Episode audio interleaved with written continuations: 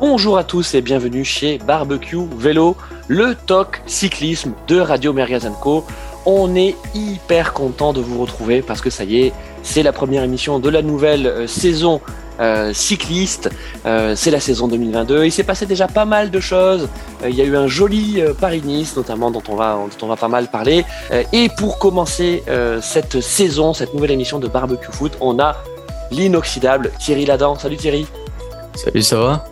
Bah, très très bien. Euh, raconte-nous un peu Thierry, ce que, ce que tu as regardé? On sait que tu consommes énormément de vélos euh, à la télé et en vrai. Alors raconte, raconte-nous un peu ton programme des dernières semaines. Voilà, c'était sympa. Il y avait Paris-Nice. Dès que Paris-Nice finissait, on basculait sur Tirreno Adriatico. On a vu des belles courses, donc euh, non, belle semaine de cyclisme. Parfait Thierry, bon bah tu nous mets, tu nous mets déjà dans le, dans, dans le jus. en parlant de jus, Rulio le Féno, toi t'es dans le jus hein Rulio? Oh, Comment mais ça toujours.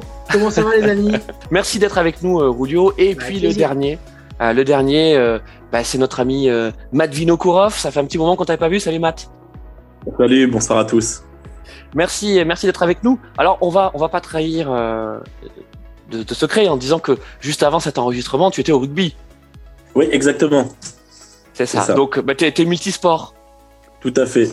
Euh, comme, comme, comme, tout le monde chez, euh, chez Radio Mergazen. Au barbecue rugby, alors, c'est ça? Eh oui, alors, barbecue rugby, alors je vais peut-être faire une, annonce. On va essayer de vous faire un barbecue rugby euh, live pendant mais forcément cette finale du tournoi destination. Alors je pense qu'on ça va une finale. En tout cas, euh, ce grand chelem tant attendu euh, côté français. Ah, bah même la presse anglaise, même la presse anglaise annonce le grand chelem pour la France. Pour vous dire un peu la pression qu'on peut avoir. Et on sait que ces diables d'anglais, euh, ils sont capables de nous l'enlever juste sous le nez. Mais revenons au vélo. et on a parlé donc de, de, de Paris-Nice. ce Paris-Nice donc a été gagné par un Slovène sans trop de surprise.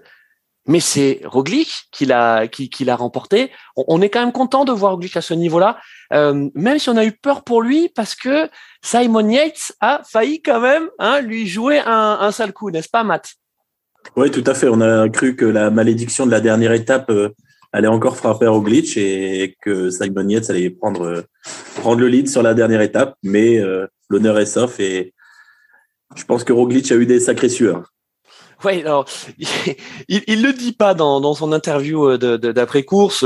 Euh, forcément, il la joue. Bon, c'était sous contrôle, euh, euh mais euh, oui, on, imagine bien en tout cas que Yates lui, il a tout fait pour essayer de d'aller chercher la gagne, hein, et, et, bravo à lui. Donc cette dernière étape, mon Thierry qui pouvait être une formalité, comme c'est souvent le cas en tout cas sur sur ce genre de tour. Hein, c'est quand même une semaine de une semaine de compétition. Bah, ça n'a pas été une partie de plaisir. Hein.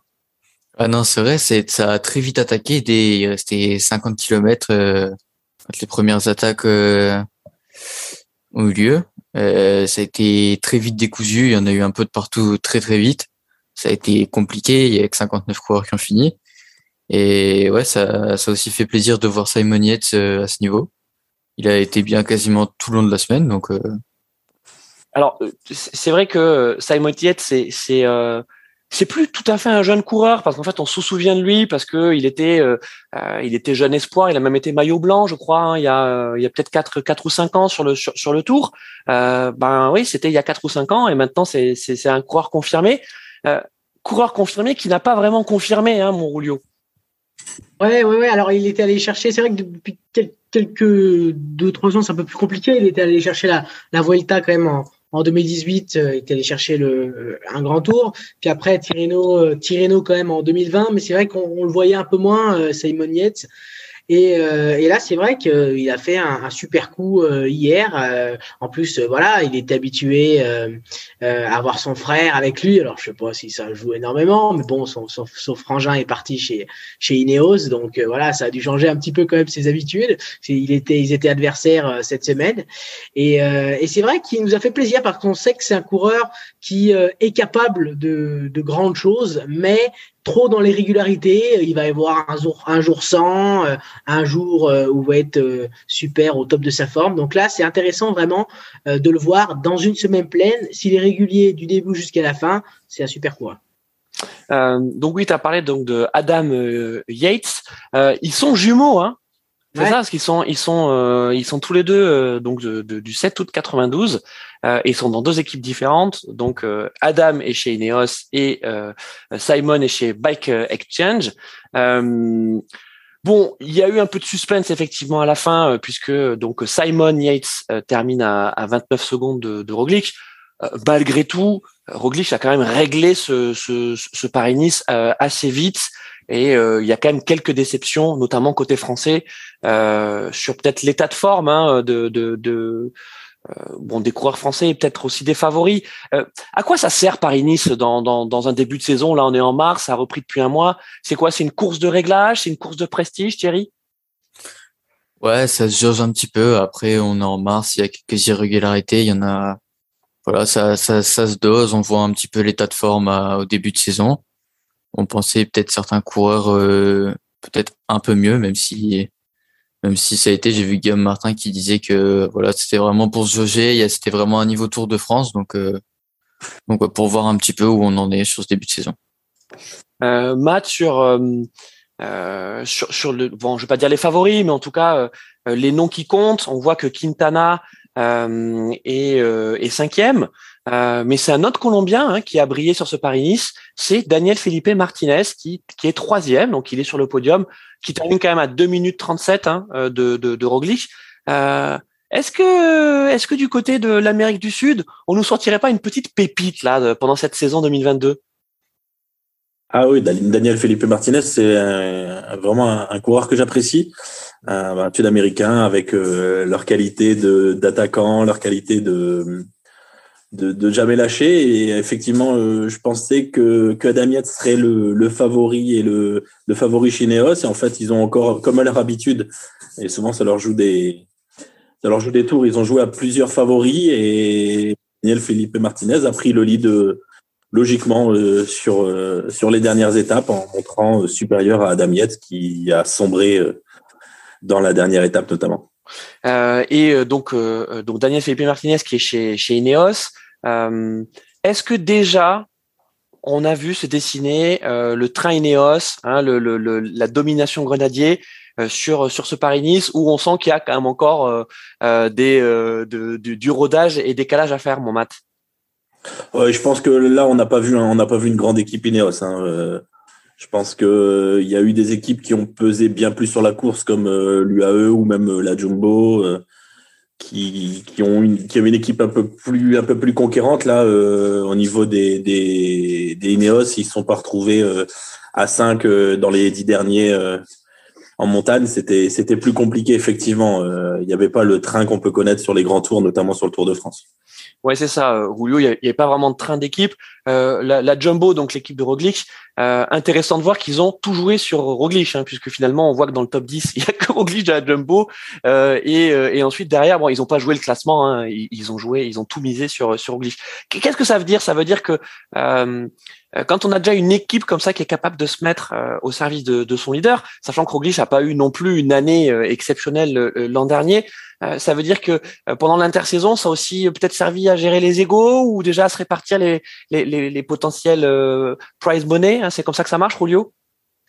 Bah, je, pense que je pense que là cette année il y a vraiment euh, il y a vraiment deux, leaders identifiés. Euh, euh, Wout Van Aert pour pour les classiques et, et puis et puis Primoz pour pour pour les grands tours. Là, c'est vrai qu'on a eu on a eu clairement Primoz qui a été érigé en leader. Même Van Aert disait, bah voilà, je, je j'aiderai, j'aiderai Primoz pour pour les étapes de montagne, il n'y a pas de souci et tout ça.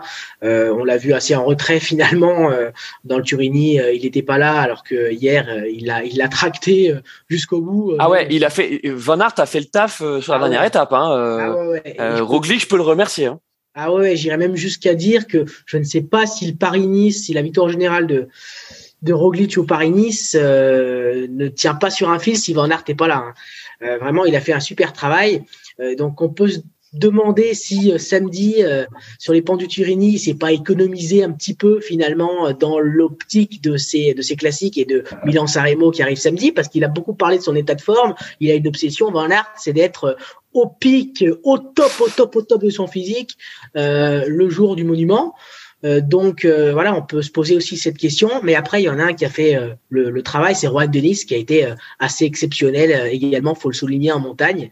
Denis qu'on connaissait, on connaissait, alors pas, pas trop mal grimpeur, mais surtout grand, grand rouleur, évidemment, champion du monde du chrono. Mais là, on l'a découvert aussi que quand l'altitude s'élève, il est là. Donc, ouais, collectif complet de la Lumbo, même si, voilà, Crushback, par exemple, a eu des difficultés et, et, a subi une chute aussi. Donc, voilà. Merci Rulio. Euh, Thierry, si on devait faire un, peut-être un top 3 euh, de ce qu'il faut retenir de, de ce qu'est-ce que qu'est-ce que tu mettrais dans ton top 3, Thierry? Euh, Moi, je pense la force des, des jumbo sur un peu sur tous les plateaux. Où ils ont ils ont réussi à placer des, des coureurs un peu partout. Tu veux dire l'équipe la plus la plus complète, quoi. Ouais, ce qu'on a vu jusqu'à présent. Ouais, ils ont réussi à faire des triplés, etc. Donc je pense que voilà. Après, ce qu'on pourrait retenir, est-ce que côté français, on a quelque chose à dire?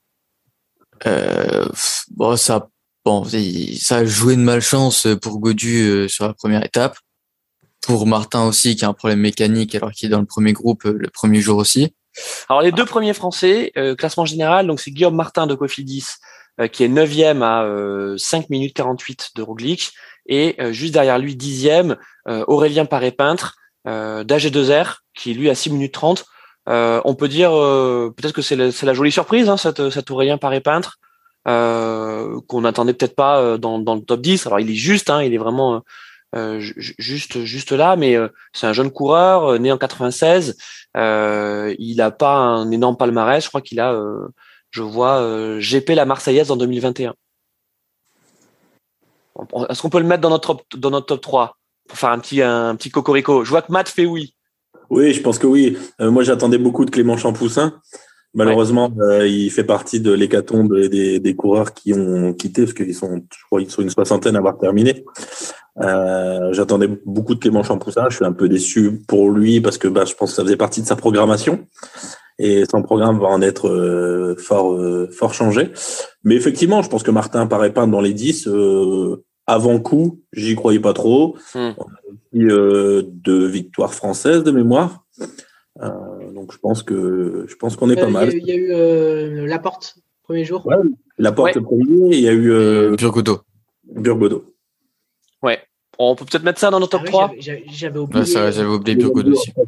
Barguil l'a éclipsé parce que c'est le même joueur que Barguil. Donc, ouais, c'est vrai. Dans la sixième étape, donc on a euh, on a euh, Burgodo de Total Energy. Euh, et puis ah, on a Franck Bonamour aussi qui nous fait un qui fait deuxième hein, sur sur la cinquième étape. bon, qui arrive qui arrive loin. Hein, il arrive à deux minutes ensuite derrière parce que c'était c'était une victoire en solitaire. mais bon, Brian Cocard aussi deuxième hein, sur le sur le sprint de la troisième étape. La porte Burgodo, et euh, ah oui, je pensais qu'il y avait une troisième victoire des Françaises. Mais... Et la porte, ouais. Vous avez dit la première étape. Première étape, euh, la porte de, de, la jumbo en, en sprint. Ouais, ouais. rien que deux. Mm. Ok. Euh, bon, écoutez, sur Paris-Nice, vous, vous l'avez dit, donc c'était c'était le c'était une on va dire c'est une jolie course. Hein, on aime bien on aime bien Paris-Nice, mais c'est vrai que ce, sa place dans la dans la saison fait que c'est c'est plus un on va dire un test sur l'état de forme, un test d'équipe et le fait que vous l'avez dit, un 59 coureurs qui a terminé le Paris-Nice, euh, ça veut pas dire que c'était difficile. Ça veut juste dire qu'il y a des choix qui ont été faits euh, pour pas pour pas cramer des joueurs, pas cramer des équipes. C'est ça, Matt? Bah, il y a eu beaucoup de beaucoup de mal. Apparemment, il y avait une grippe qui qui a qui a, qui a touché beaucoup de coureurs. Donc, je pense qu'il y, y, a beaucoup de coureurs qui sont partis à cause de ça. Et puis, il y a eu les conditions climatiques aussi. Il y a eu, euh, parce qu'au final, euh, on est arrivé sur Nice, la course au soleil, on ne l'a pas vu. Hein. Non, c'est ce que j'allais dire. ouais, et euh, on a vu pas mal de coureurs qui d'ailleurs, notamment Roglic, euh, étaient partis euh, euh, sur la dernière étape très couverts et qui ont passé l'étape à se dépioter hein ah parce qu'ils savaient pas trop comment comment s'habiller. Non, mais c'était pour dire que finalement, c'est Paris-Nice, c'est pas une c'est pas une, une course où tu te dépouilles tu te dis pas même malade, même pas bien, tu vas jusqu'au bout parce que euh, parce qu'il faut il faut la terminer. Disons que tu as un coup de moins bien euh, ou la troisième, quatrième étape, bon ben t'abandonnes et tu pars sur autre chose. Thierry. Ouais, je pense que c'est ça. C'est pas non plus la course. Euh, voilà, c'est pas non plus un critérium du Dauphiné qui est juste avant le, enfin, qui est pas loin du Tour. C'est pas non plus voilà. C'est une course ou si voilà, c'est t'es loin en général, t'as plus grand chose à jouer, voilà, tu peux Hmm. te permettre de partir si t'as un coup de moins bien ou autre. Alors dans le calendrier euh, World Tour, euh, donc on avait effectivement ce, ce, ce Paris-Nice euh, qui était euh, suivi alors à un jour près hein, de, de d'une autre belle course hein, qui est Tirreno euh, Adriatico euh, qui a été remporté par un autre Slovène hein, euh, en introduction, euh, enfin en préparation de cette émission, Matt nous disait bah, ils ont été sympas les Slovènes, euh, ils sont répartis euh, les courses et, les victoires. Et donc forcément c'est l'inévitable euh, Pogacar euh, qui a remporté donc ce, ce Tirreno euh, avec une avance confortable hein, puisque euh, Vingegaard qui termine deuxième est à 1 minute 52 euh, bon je crois que on peut dire que euh, le comment je peux dire ça? Le Pogacar show euh, a démarré et on voit difficilement en tout cas hein, là euh, mi-mars euh, qui va pouvoir le, le, le déloger. Il est il est stratosphérique hein, Rulio Ah ouais, ouais, ouais, ouais, ouais. Le pauvre Vingegaard qui finit deuxième, il, se dit, il se dit déjà cet été j'étais deuxième, je risque de, de le rester bien longtemps. Donc, euh, donc non, c'est sûr, il est stratosphérique. euh, il a déjà gagné l'UAE Tour. euh, il va chercher euh, ce, ce, ce stra, ces Strade Bianchi exceptionnels. euh, là encore, Tirreno gagne deux étapes. Il est, il est monstrueux, monstrueux. Et, euh, et, et là, bah, on se dit, il est parti encore pour faire la, la razzia de l'année passée, voire plus. On, on, va- on est même à se demander quand c'est qu'il va apporter son attaque euh, victorieuse sur euh, sur euh, Milan Sanremo samedi. On n'en est même plus à se demander euh, s'il va gagner ou pas. Donc euh, donc ça va être non non c'est exceptionnel. Et puis vous avez beau faire euh, n'importe quelle tactique euh, quand vous êtes euh, l'équipe adverse, quand vous avez un mec qui a ces jambes là, ce panache là, vous êtes tranquille. Et puis avec l'équipe qu'il a aussi autour de lui pour cette saison, ça va rouler pour pour Pogacar. Euh, Matt, euh, bon, on le disait euh, effectivement, euh, Vingegaard, c'est ce qui est un bon coureur hein, de, de, la, de la Jumbo-Visma, euh, qui venait lui aussi, hein, il venait faire, il venait faire quelque chose sur euh, sur, sur cette course. Euh, donc non seulement il termine deuxième du général, et en plus à la quatrième étape, euh, il termine à deux secondes de Pogacar, euh, donc à, à Belante. Et, et en fait, et on voit que Pogacar en a encore sous le pied, quoi. C'est-à-dire que non seulement il te met deux secondes et il termine devant toi, et en plus tu te dis, mais s'il y avait encore plus eu d'adversité, il aurait pu monter encore en intensité. Oui, il m'a, il m'a vraiment impressionné parce que pour moi, sur l'Estrade, euh, il avait vraiment pioché dans ses réserves. Et Ouais. Il m'avait même inquiété sur à quelques, quelques encablures de l'arrivée en me disant il va se faire reprendre. Et je le pensais arriver quand même euh, un peu fatigué. Et ben, finalement, un Slovène fatigué, euh, ça reste une machine de guerre.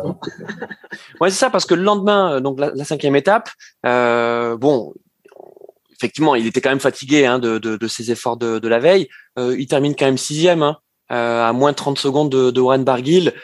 Donc, au-delà de, de son physique exceptionnel, parce que il faut quand même qu'on en parle. Je pense que que, que Pogacar, il doit avoir une anatomie quand même euh, euh, exceptionnelle. Enfin, tu vois, une capacité à récupérer euh, incroyable. Enfin, je veux dire, quand vous avez, quand vous voyez les deux dernières saisons qu'il fait, mais c'est dingue. Il est partout, il joue absolument tout. Donc, c'est son corps qui lui permet de faire ça. Mais il a également une science euh, du cyclisme, une science de la course euh, qu'on attendrait de la part d'un trentenaire, quoi. Alors que c'est un tout jeune coureur, Thierry. Bah ouais, il a, on sent, il a, il a, on dirait, il a l'expérience, on dirait que ça fait, ça fait, ça fait dix ans qu'il est, qu'il est là et qu'il qu'il roule sur tout le monde, sur tout le monde. Dès qu'il va, dès qu'il, dès qu'il est sur une course, il est pour la gagne, c'est, c'est la gagne. Toujours sur, bah, il me semble d'ailleurs, il, il a fait le tour, il l'a gagné. Il a fait Tirreno, il l'a gagné. Il a fait l'Estrade Bianchi, il a gagné. Euh, donc, euh, ici, ici, en plus, il sait tout faire, il sait rouler, il sait, il s'est grimpé, il avait battu à la Philippe au sprint sur Liège-Bastogne-Liège. Enfin, il est ouais enfin au-delà d'être complet parce que bon forcément euh, euh, on peut pas être euh, on peut pas être à ce niveau-là si on est si on n'est pas complet mais il a un instinct parce que c'est c'est pas non plus un euh, c'est pas non plus un robot vous voyez, on a beaucoup, euh, on a beaucoup reproché à Froome, par exemple, ou même euh, euh, beaucoup, beaucoup plus longtemps avant à Armstrong d'avoir ce côté robotique, ce côté mécanique. Pogacar, il est pas mécanique. Euh, il, il est quand même dans cet instinct. Il sent les coups, quoi. Il, il sent les coups, comme parfois il les sent pas. Et il a une capacité à écouter, toi, à se dire non, euh, je sens pas mes jambes, ou je vais pas y aller, ou je m'économise. Toi, il a. C'est pour ça que quand on parle de science de course, c'est qu'il se dit bah là c'était six jours sur, sur sur la course, mais en fait il joue les six jours. Hein. Il n'est pas à la petite semaine en train de se dire bah je je fais étape par étape et, je laisse venir. On sait très bien ce que ça donne quand on dit je joue étape par étape. Bah, C'est-à-dire qu'au bout d'un moment tu abandonnes. Hein, on voit tous les coureurs qui en début de tour, pardon hein, de le dire comme ça, mais on est notamment au début du tour, tu as, trois semaines de course, quand ils commencent déjà à te dire au bout du deuxième jour, bon, on verra bien demain ou on joue étape par étape, ben en fait au final, euh, euh, au bout de quatre jours, ça se termine par un abandon parce qu'ils sont pas programmés mentalement et donc aussi physiquement pour pour fournir cet effort. Et même si des petites courses de moins d'une semaine, euh, on voit qu'il y a de l'intensité, hein. Ah ouais, ouais, ouais, complètement, complètement. C'est c'est c'est en plus, le, niveau est de plus en plus élevé avec les, les champions qu'on a actuellement. Donc, euh, c'est vrai qu'il y a un rythme d'enfer. Le peloton va de plus en plus vite. Euh, les équipes euh, mettent le turbo. donc, non, c'est sûr que c'est très compliqué à gérer si, si on n'est pas au top. Et si, comme tu dis très bien, Thomas, on remet au lendemain à chaque fois les, les états de forme, bah, c'est sûr que ça ça passe pas. Quoi. Euh, sinon, au niveau du calendrier, euh, vous comprenez qu'on est euh, comme ça deux, deux compétitions World Tour, donc Paris-Nice et, et Tirreno-Adriatico, quasiment sur les mêmes jours. Hein, donc Paris-Nice démarrait le 6 mars, Tirreno le 7 mars et tous les, deux terminaient le 13 mars. Vous, vous, comprenez la logique parce qu'on voit les mêmes équipes sont engagées sur les deux, donc il y a des choix euh, on voit par exemple la Jumbo qui a dû constituer euh, donc deux équipes compétitives euh, pour participer aux deux courses en, même temps. Euh, je sais pas, moi je, trouve que côté en tout cas fans, supporters, téléspectateurs de, vélo, bah c'est pas optimal. On dirait qu'ils se tirent une balle dans le pied, non, Matt? Bah, Le plus compliqué, c'est pour les suivre hein, pour nous, parce que commencer à 13h45 et finir à passer 18h pour suivre les étapes, ça commence à être à être compliqué. Après, je pense que les effectifs sont assez larges pour euh, pouvoir courir deux courses en même temps, surtout là deux profils assez différents. Euh, avec euh, des grands noms des deux côtés, parce que ben, sur Tirreno, on a quand même euh, Pogacar, on a quand même euh, Philippe, il y a Evenpool, il y, a, il y avait quand même un, un plateau, une startpile intéressante, presque même à mes yeux plus intéressante sur le papier à la base que sur Paris-Nice. Et euh, donc, oui, après, ça a toujours été comme ça. Elles ont toujours été. Là, je crois qu'ils ont avancé, ils ont dû avancer Tirano de 2-3 jours, mais sinon. Ça, ils l'ont avancé, ouais.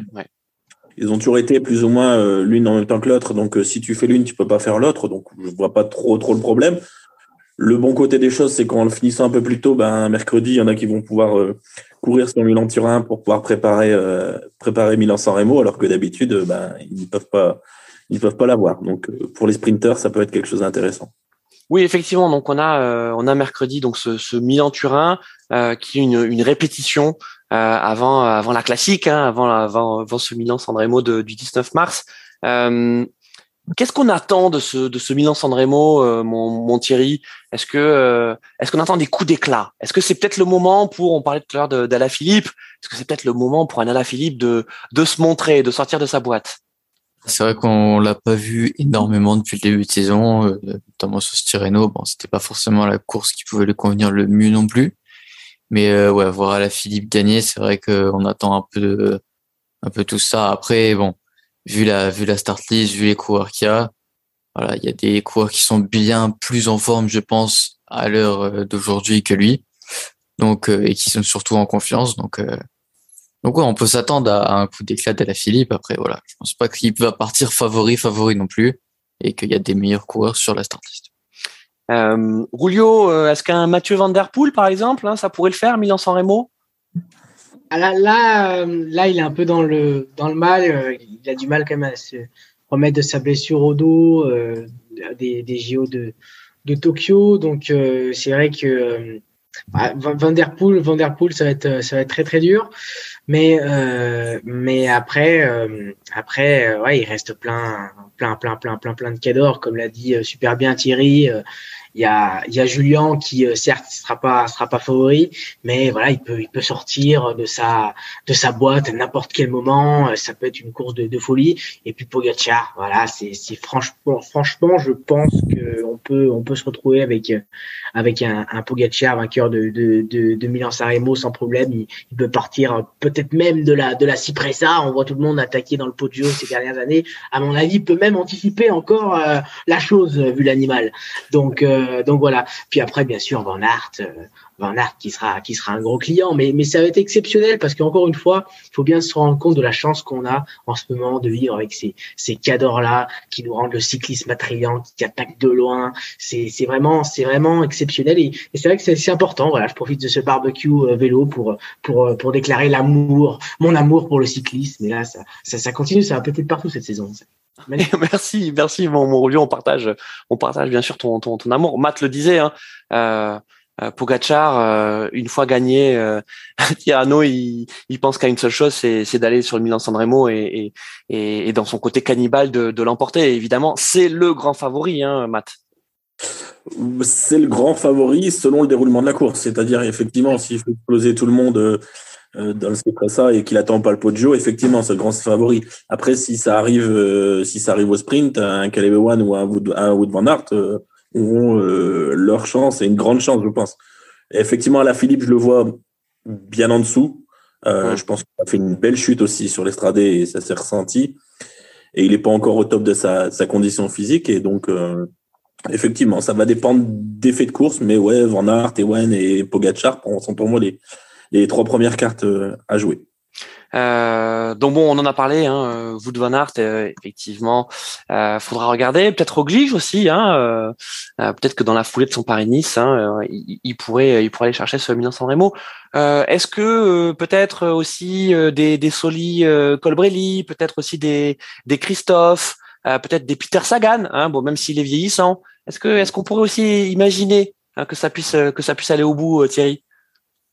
Ouais, ouais, ça peut, son Nicole Brady, on sait qu'il est capable de, beaucoup, donc, euh, donc ouais, ça, ça pourrait être euh, aussi des, des quoi, ouais, peut-être la porte aussi, même si peut-être un, quand même en dessous des Colbrelli, Ewan, etc. Ça peut être une bonne chance française aussi. Euh, donc on a dit euh, donc ce week-end euh, le Milan de Sanremo.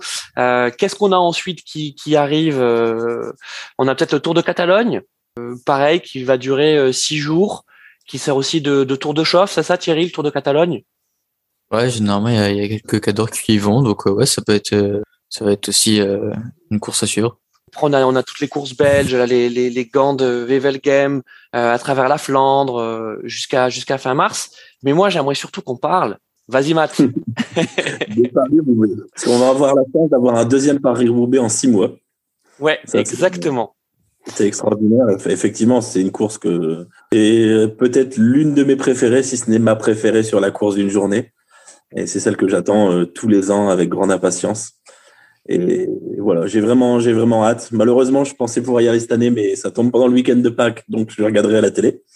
Ouais. Mais, euh, mais ouais, c'est vraiment, c'est, c'est la course que j'attends dans l'année avec, avec le Tour de France. Ouais, et puis ça va ça va être beau parce que euh, on va avoir euh, donc le 17 avril Paris Roubaix euh, et ensuite une semaine plus tard on a Liège Bastion Liège. donc voilà, là on a cet alignement des classiques. on a un petit peu match aller match retour quoi. Et, et, et tu l'as dit, on va avoir la chance en six mois hein, d'avoir deux Paris Roubaix. celui de l'an dernier était positionné à ce moment-là du calendrier en raison de la pandémie. Hein. Donc c'était assez exceptionnel, mais il s'était quand même passé des choses. Souvenez-vous, on avait fait une émission. Euh, c'était une des dernières grandes courses de, de la saison, et donc c'était peut-être le, dernier, comment on peut dire, le dernier coup à jouer hein, pour euh, pour pour certains coureurs, pour certaines équipes. Euh, là, ça va pas être le cas. Là, on est toujours dans cette avant-saison, avant les grands tours. Mais est-ce que vous pensez que déjà dans les équipes et pour les favoris, on pense au Giro, euh, Julio? Ouais, ouais, ouais, ouais, ouais. Et puis et puis là cette année, en plus, on va avoir un, un super Giro avec de la montagne, euh, ça ça va être formidable. Et puis euh, en plus voilà, Evenepoel, euh, va s'y aligner, on l'attend, on l'attend tous. on va voir comment ça se passe pour pour lui. L'année passée, c'est vrai qu'on a été un petit peu un petit peu déçus, mais bon voilà, peut-être qu'on place trop d'attentes en en on l'a vu sur euh, sur Tirreno euh, en difficulté. Je pense que voilà, dans les grands tours, dans, dans même dans les courses d'une semaine, faut pas trop en attendre de, de Remco. C'est c'est vraiment sur euh, sur sur les classiques à mon avis où il peut briller pour l'instant, mais mais enfin quoique on, on peut il peut toujours faire le spectacle, évidemment, on peut toujours faire de, très belles choses, même sur le tour de trois semaines. Mais pour l'instant, je, pense qu'il faut laisser grandir sur ces courses d'un jour, même si c'est aussi difficile. Et progressivement, il va arriver la lumière. Matt, euh, le disait, hein, le, le, le, Giro, enfin c'est clairement le, le, tour qu'elle va en poupe. les organisateurs ont, ont, revu le, ont revu le circuit, ont revu le tracé. Enfin, il y a un petit côté Tour de France, il y a un côté mini Tour de France au, Giro, Matt. Ah ben, moi, sur les, les, grands tours 2021, ça a été, euh, après coup, mon tour préféré. C'est, la course que j'ai préférée. Je l'ai préférée au Tour de France, alors que je pensais jamais dire ça. Mm. Mais euh, ouais, effectivement, c'est une course qui, qui, a, qui a le vent en poupe. C'est une course qui, se qui, qui, qui, a lieu un petit peu avant, qui a lieu en, en milieu de saison, début de saison et qui est intéressante, qui on n'a pas non plus tout le temps les mêmes équipes, pas tout le temps les leaders, parce que c'est vrai que là, euh, échapper à Pogacar Roglic, un grand tour, c'est compliqué. Euh, c'est c'est vraiment un tour qui, qui me plaît. C'est un tour où il fait froid aussi à la, en haut des grands cols, euh, où on arrive de la neige, où on n'a pas les images parce que c'est encore l'hiver tout là-haut. C'est c'est ouais, c'est quelque chose qui a une saveur aussi particulière pour moi.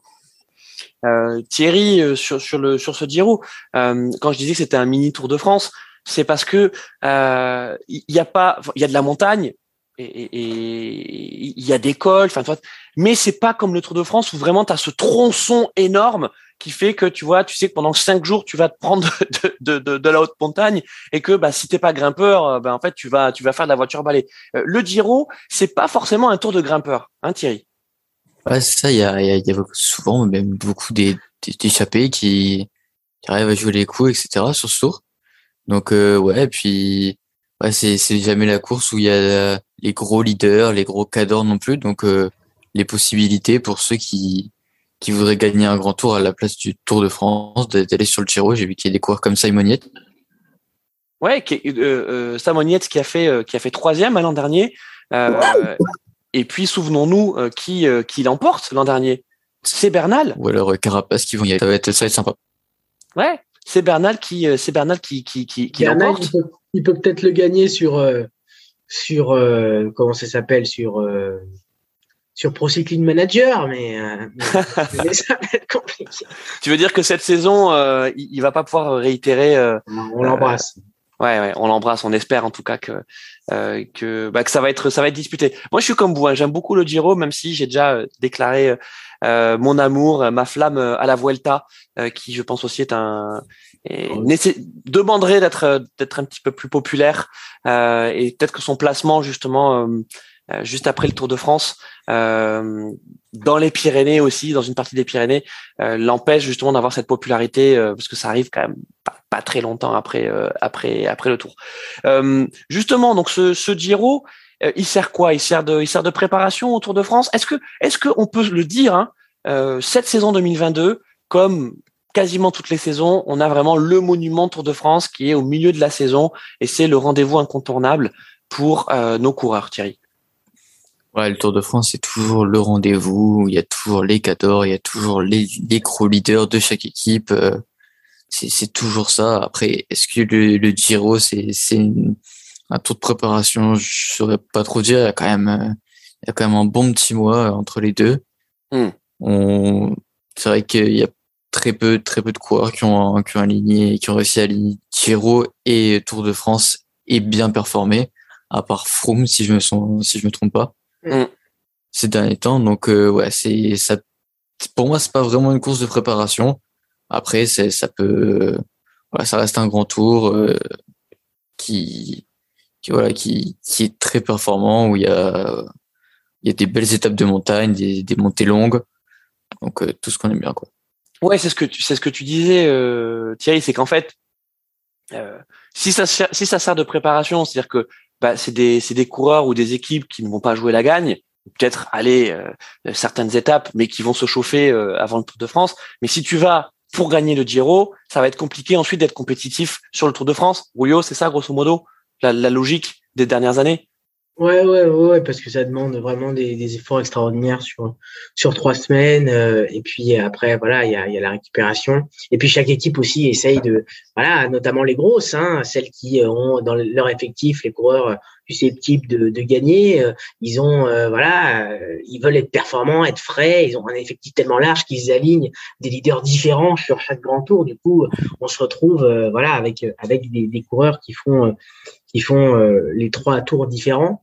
Et puis et puis après, ouais, c'est euh, c'est euh, c'est une approche, euh, c'est une approche c'est vrai particulière de gérer de gérer trois tours, trois grands tours comme ça avec avec plusieurs plusieurs équipes, plusieurs leaders, pas les mêmes objectifs. Je pense que voilà, c'est le encore une fois, on parlait de notre de notre amour pour le cyclisme et le sport, un sport inédit. Bah là, je pense que par rapport à ce modèle-là, c'est un des seuls sports qui fonctionne comme ça.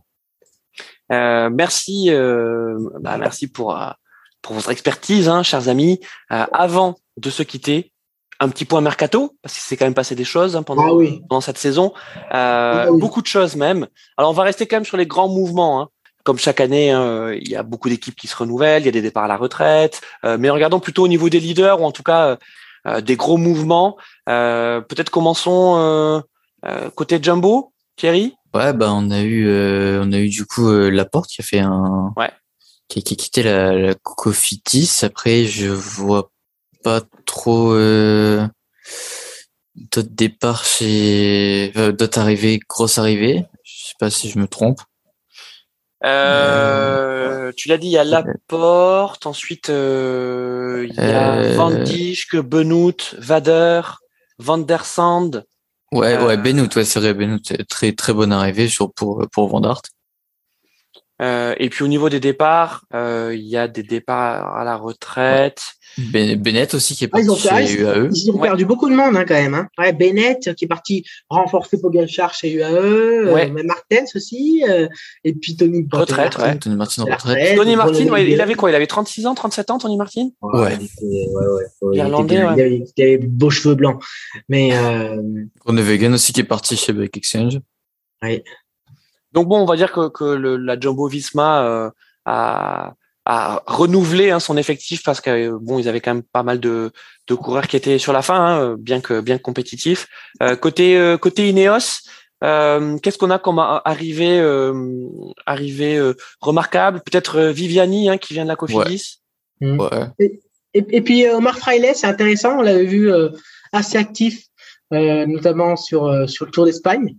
Euh, donc, euh, il vient d'Astana. Il vient d'Astana. Euh, Omar ouais. Fraile, c'est quoi? C'est un, bon équipier? C'est un bon équipier? Comment ouais, on pourrait le ouais. Ouais, ouais, ouais. Je, pense que voilà, Thierry va sûrement partager mon avis. C'est euh, c'est vraiment un mec qui se débrouille bien en montagne et puis ouais, équipier, équipier modèle qui sait faire des coups aussi euh, au niveau des étapes si voilà le, le général s'envole. Donc euh, ouais, déjà assez âgé quand même Fraile, hein, mais mais bon petit coup d'Ineos quand même. Euh, côté UAE, on l'a dit, euh, bon bah euh, c'est difficile de renforcer une équipe qui est déjà euh, qui, qui, qui, est déjà très forte. Euh, ils l'ont bien fait quand même. Hein. Et ils l'ont bien fait, c'est ça, c'est ça quand même qui, ouais, est, ça, qui, ouais. qui, est dingue. Donc on a dit un hein, Bennett qui vient de, de, de la Jumbo. Euh, on a également Almeida qui venait de Quick Step. Euh, Solaire qui vient de, de Movistar Team. Euh, Qu'est-ce qu'on peut dire euh, Ackerman. Ouais, Ackerman, exactement. Euh, c'était quoi l'objectif là du AE C'est d'avoir euh, peut-être deux équipes en une et de pouvoir jouer plusieurs euh, plusieurs courses justement, de pouvoir aligner des équipes différentes en fonction des courses? Ouais, je pense ouais, puis encore encore plus renforcer leur leur côté ouais, montagne.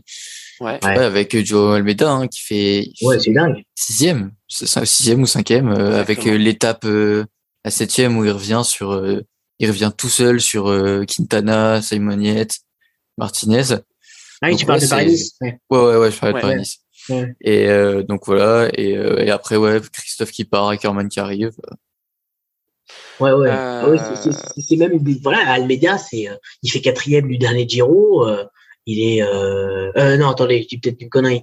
Enfin bref, vous avez compris. Hein. Ouais. Ouais, c'est ça. Alors, on va dire que chez, chez les gros, euh, en tout cas, le, le, mercato nous semble intelligent. Ah ouais. Euh... Là, Almeida, Bennett, Solaire, c'est vrai que tu fais, euh, tu, tu es, tu es de Pogacar, mais euh, tu es susceptible aussi de gagner vraiment sur sur plein d'autres courses. Euh, Peut-être sur les équipes françaises. Euh, donc on a on a G2R Citroën. Est-ce qu'on peut dire que c'est une grosse équipe à G2R Citroën? Pas vraiment. C'est une équipe moyenne, c'est ça. C'est qu'est-ce qu'on peut dire? Si on devait la qualifier, si on devait la, la, la situer euh, dans un classement des équipes, qu'est-ce qu'on pourrait dire sur les Citroën? Oui. Ouais, je dirais ouais milieu milieu de c'est une équipe qui, qui joue bien ses coups quoi. C'est une équipe qui va aller en gagner un peu partout, qui, qui a surtout des coureurs pour euh, pour aller chercher les étapes dans des dans des grands dans des dans des grandes étapes de montagne où c'est plutôt favorable à des échappées et avec euh, avec un petit peu O'Connor euh, qui, qui s'était Ouais, un peu en, li- en leader. Ouais. Ouais, c'est une équipe euh, milieu de tableau.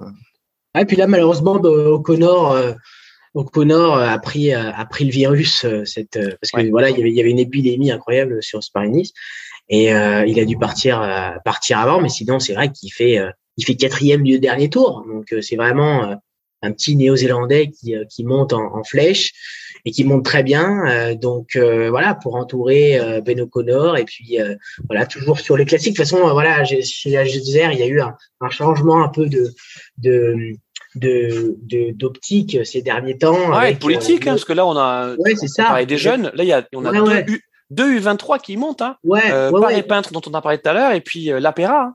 Ouais, c'est ça. Et puis c'est vrai qu'après le, le départ de, de Romain Bardet, et bah, euh, on a voulu euh, davantage se concentrer sur les classiques. Il y a toujours TJ Garderen, euh, voilà, Cosnefroy. Euh, donc voilà, il y a en plus avec l'apport de Citroën, le budget a considérablement augmenté. Donc donc franchement, voilà, les, les recrues sont déjà sont déjà sympas. Puis ouais, comme tu dis, mettre le paquet sur l'académie aussi. Euh, qui- donc, qui- euh, en tout cas, on ne peut que saluer cette, cette nouvelle politique. Euh, Bardet, c'était le moment de partir. C'était plus un produit marketing que réellement un, un coureur performant. On lui souhaite le meilleur. Hein. Euh, pareil, Galopin, Galopin qui euh, qui a quitté AG2R pour partir chez chez Trek Segafredo. Euh, ouais, ouais, c'est. En tout cas, on va regarder ce ce, tournant avec attention. Euh, continuons chez chez les Français. On a donc Cofidis. Cofidis, gros mercato, les amis. Hein. Euh, Cofidis a envie de, de compter. Hein. Ils ont envie de, placer, de se placer parmi les parmi les gros. Alors, euh, on en avait déjà parlé notamment euh, lors de la dernière émission, donc en fin de saison euh, de, de barbecue vélo. Mais par exemple, un petit euh, Isaguirre, hein, c'est pas mal ça, les amis. Ouais, c'est pas mal. Il a, il a fait septième sur, Bah sur ouais. Paris-Nice. Euh, Il a, il a été Brian. Cocard, Brian Cocard, hein, qui, qui, qui revit. qui revit. Hein, euh, donc finalement, c'était c'était- c'était un bon choix. Euh, ensuite, on a euh, du Zingle, du Renard, du Simolai, Benjamin Thomas aussi. Du Benjamin Thomas. Euh, donc ils ont euh, opéré un vrai euh, renouvellement ou euh, je sais pas ce que si on peut dire ça, une espèce de cure de jouvence en tout cas au sein de au sein de l'équipe. Qu'est-ce qu'on peut attendre de la part de Cofidis? Et ben, on peut, on peut a- attendre vraiment qu'ils aillent chercher les, les étapes. C'est vrai que ça fait, ça fait très très très longtemps qu'on les attend Ouais. sur le tour. On a envie qu'ils, qu'ils nous fassent euh, briller sur le tour. On a envie de voir les gens avec les, les porte-clés Cofidis. Vous avez les petits trucs rouges là, les agiter euh, à l'arrivée parce qu'on a envie de revoir Cofidis gagner sur le tour. Ouais. Et c'est vrai qu'avec ce mercato euh, plutôt intéressant, euh, voilà, les, les, bons coureurs qui, euh, qui composent cette équipe. euh, on, on a envie de les voir partir dans les aventures, on a envie de les voir euh, surtout réussir ces aventures, parce que parfois, voilà, tactiquement, c'est assez compliqué, euh, ou soit, voilà, au final, ils ont ils ont pas les jambes, mais euh, mais voilà, j'espère pour Cofidis et pour euh, et pour Cédric Vasseur que ça va marcher. cette année. Thierry euh, Cofidis, c'est euh, la plus grosse équipe française, hein, c'est ça. Hein? Euh, ouais, avec, avec euh, Groupama, FDJ et, euh, Et G2R. et AG2R, c'est vraiment les trois, les trois grosses équipes. Après, je pense que vraiment sur les dernières saisons, je pense que Groupama est un petit peu, petit peu quand même devant. ouais. Après, euh, après ouais, Cofidis, ça c'est bien. Après, on a vu Victor l'a fait aussi là sur euh, Oui. Ah oui. sur Ah oui, qui a fait qui a fait une qui a fait un bon truc puis sur le Giro qui avait gagné sur le Giro aussi Ah, et qui a fait un bon tir Renault Adriatico là euh, cette semaine. Donc on Il peut est resté, euh, il est resté chez Cofidis. Ouais, on peut, on on peut l'attendre, euh, l'attendre aussi peut-être sur le Tour de France. J'ai vu qu'il voulait, il voulait, il espérait être sur la startlist. Donc, euh, Côté euh, côté Groupama, euh, FDJ, donc Quentin Pachet, ouais, ouais, il- Quentin Pacher, ouais. Ouais, sur, sur, sur le dernier Tour de France, il avait animé, euh, animé les échappées avec, euh, avec bon amour. Donc, euh, ouais, ça peut aller euh, au bout, euh, pourquoi pas avec lui. Et puis Storer, ouais, qui, euh, qui avait fait euh, un très bon Giro avec, euh, avec Bardet euh, l'année passée, qui est vraiment euh, la, recrue, la recrue star de, de Groupama FDJ Ouais. et euh, qui va pouvoir épauler euh, David Godu et, et Thibaut Pinot euh, en montagne et notamment évidemment sur le tour. Et c'est une bonne aide en montagne parce que voilà, à part, à part David et, euh, et, euh, et Valentin, à moindre mesure, Valentin Madouas, c'est vrai que Thibaut euh, était un petit peu esselé souvent en montagne. Donc ça fait du bien de compléter les effectifs euh, par rapport à l'altitude. Et puis pour terminer côté français, euh, donc on a Intermarché euh, Venti Gobert, donc Intermarché qui euh, a fait aussi un gros mercato, hein, euh, puisqu'ils ont eu pas mal d'arrivées. Euh, Ils ont notamment Christophe, hein, qui, euh, qui vient du AE. Là, ouais, avec Christophe, euh, avec Christophe, euh, voilà, c'est, on a vu quelques bons sprints. Après, voilà, faut que ça se mette en place. Mais euh, ouais, une, belle équipe, euh, habituée souvent des, des échappées sur sur le tour. Euh, Parfait. Bon, mais écoutez les amis, c'était une bonne première émission. Et puis on, se retrouvera, peut-être que ça serait, ça serait pas mal de se retrouver peut-être après le, après le Paris-Roubaix, hein, c'est peut-être bien comme deuxième émission. Et puis on y verra aussi plus clair sur le Giro, très certainement, qui, qui arrivera peu, peu de temps après. Bah, le mot de la fin pour vous les amis, On va vivre la bicyclette, comme d'habitude. bon Milan-San Remo samedi. Et puis euh, on se retrouve à, après Paris-Roubaix, toujours avec le sourire. Tu vois avec le sourire. Thierry, voilà, mot de la pareil. Vive le cyclisme. vive le cyclisme. Et puis vive barbecue vélo. Salut les amis, à très vite. Ciao